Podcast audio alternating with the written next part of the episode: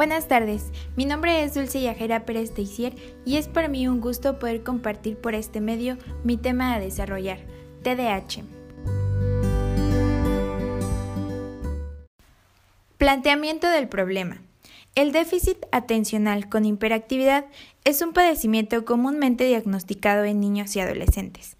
Representa un importante problema académico y del desarrollo psicoemocional por lo que tiene un profundo impacto tanto en ellos mismos como en su familia y en la sociedad. Entonces, ¿cómo influye el TDAH en el proceso de enseñanza-aprendizaje? ¿Cuáles serían las propuestas metodológicas para recuperar la atención y corregir el comportamiento del adolescente? Hipótesis.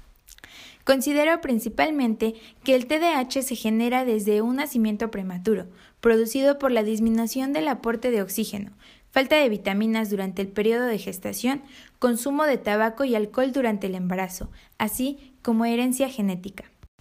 Objetivo general.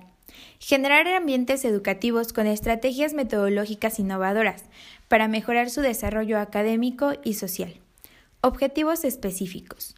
Uso de técnicas de estudio que favorezcan el rendimiento académico y faciliten el logro de los objetivos planteados adquirir habilidades sociales cognitivo-conductuales necesarias para desenvolverse en situaciones determinadas de su vida cotidiana.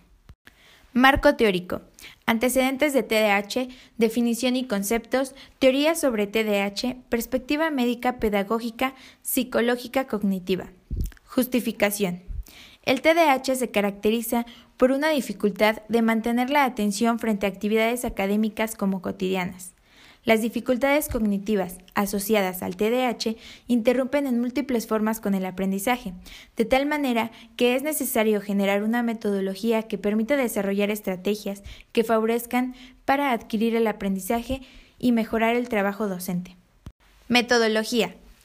Metodologías activas con procedimientos dirigidos y sistemáticos, con actividades que fomenten la atención y reglas que favorezcan y mejoren la problemática de los estudiantes. La metodología que se implementará será realizar un diagnóstico sobre estilos de aprendizaje del estudiante con TDAH. De esa manera, permitirá generar una estrategia. Posteriormente, se aplicarán algunas técnicas para identificar el comportamiento del estudiante, por ejemplo, la observación y el diálogo mediante entrevistas. Gracias por su atención.